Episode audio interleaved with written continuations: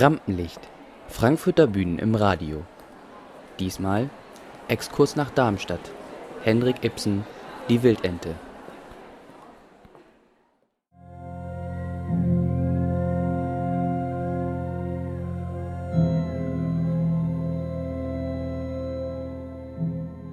Zwei Familien sind durch vergangene Jugendfreundschaften, Frauengeschichten und Finanzangelegenheiten verwoben, die zum Ruin der einen und zum Ruhm der anderen Seite geführt haben.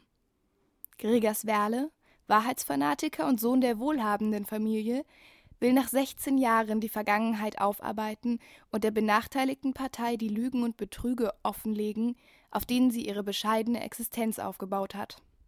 Und zu Hause ist es doch am schönsten.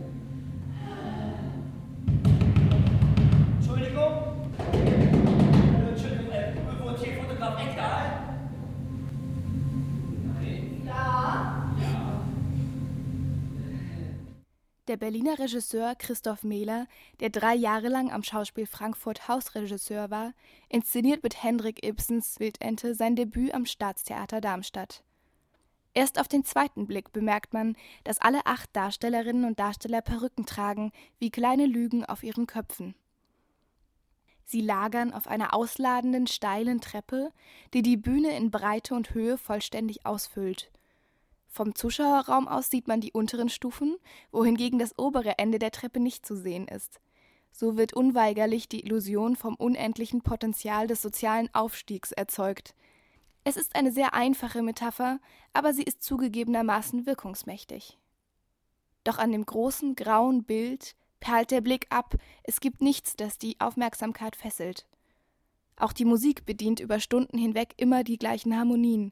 Sie trägt das Stück, lullt ein, verharrt. Genau wie die Figuren in ihren festgefahrenen Mustern verharren. Wie schön, dass du geboren bist, wer hätte dich sonst sehr vermisst? Wie schön, dass du geboren bist, wer hätte dich sonst sehr vermisst? Ist denn neue Bestellung? Nein, heute noch nicht, aber, aber morgen ist ganz sicher. Denn ab morgen will ich mit aller Kraft an die Arbeit gehen. Ich möchte bei der Arbeit möglichst alleine sein und alles selbst erledigen. Wozu soll das gut sein, Carla? Fotografie und du kannst dich mit deiner Erfindung beschäftigen. Und mit der. Die Ordnung der Lügen dient dem lispelnden Nichthelden Chalmar Ekdal zu seiner permanenten Flucht vor der Verantwortung, die er als erwachsener Mensch, Familienvater und selbsternannter Erfinder eigentlich zu tragen hätte. Die Mitspieler auf der Bühne dienen den jeweils Agierenden als instrumentalisierte Körper, die auf Kommando kichern, kommentieren, chorisch sprechen, eine Geräuschkulisse erstellen oder als Möbel zur Verfügung stehen. Denn die Ausstattung kennt nichts als den Menschen selbst und das, was er im Körper trägt.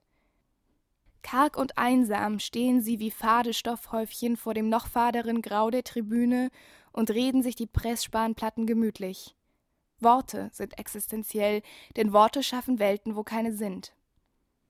Auch der Dachboden, der Wohnraum der Wildente, diese verfremdete Ersatznatur und der Raum der Verklärung unerfüllter Sehnsüchte findet auf dieser Bühne keinen Platz und muss wiederum in Worten imaginiert werden.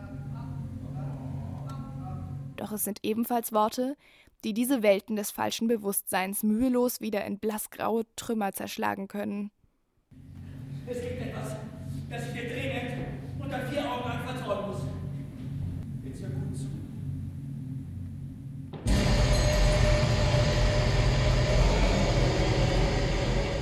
Als ihm seine Lebenslüge entzogen wird, ist Chalmer endgültig nicht mehr überlebensfähig. In Selbstmitleid ertrinkend bleibt er bis zum Schluss ohne Erkenntnisgewinn. Seine Frau und seine Tochter hingegen bekommen sein Leid übergeholfen und setzen sich schmerzhaft mit ihrem Gewissen auseinander. Die Schauspielerinnen Gabriele Drechsel und Annabel Möbius holen aus ihren Sätzen alles heraus. Sie nehmen den Text ernst, anstatt ihn hysterisch klein zu hampeln, wie einige ihrer Kollegen.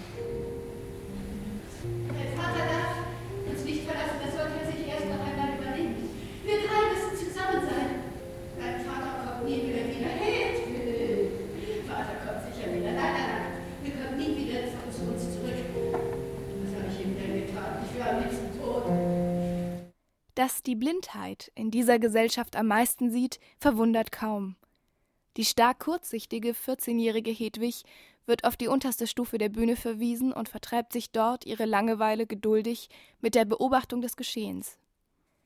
In ihrer zurückgewiesenen Vaterliebe steht sie für die Einsamkeit des Individuums im scheinbar geborgenen Verband der Familie. Unbeachtet und ungebildet ist sie das stärkste Symbol für Chalmers vertane Chancen und den fahrlässigen Umgang mit den Potenzialen der familiären Zukunft.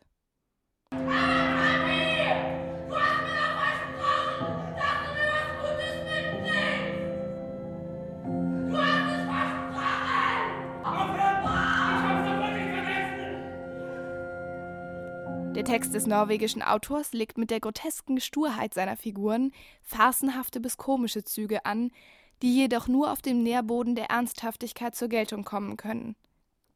Versucht man hingegen, wie Schauspieler Christoph Bornmüller, der Gregers Werle spielt, die Szenen komödiantisch auszuspielen, so wirken diese hilflos und deplatziert. Niemand lacht. Die Weltente ist eines der selten gespielten Stücke von Ibsen, vielleicht weil sie ihre zeitlosen Themen in verstaubt wirkenden Bildern erzählt.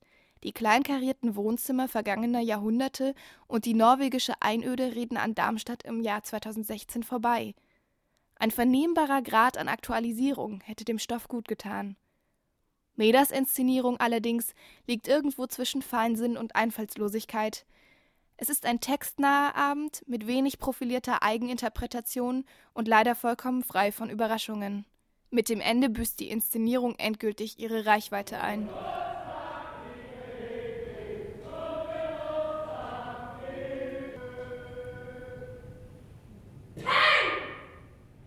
Worte sind eben doch kein unbegrenztes Illusionsmittel. Eine Pistole und ein Schuss hätten den Tod des Mädchens nicht ganz so sinnlos gemacht. In diesem Fall war er für das Publikum nämlich nicht viel mehr als das Signal zum Applaus.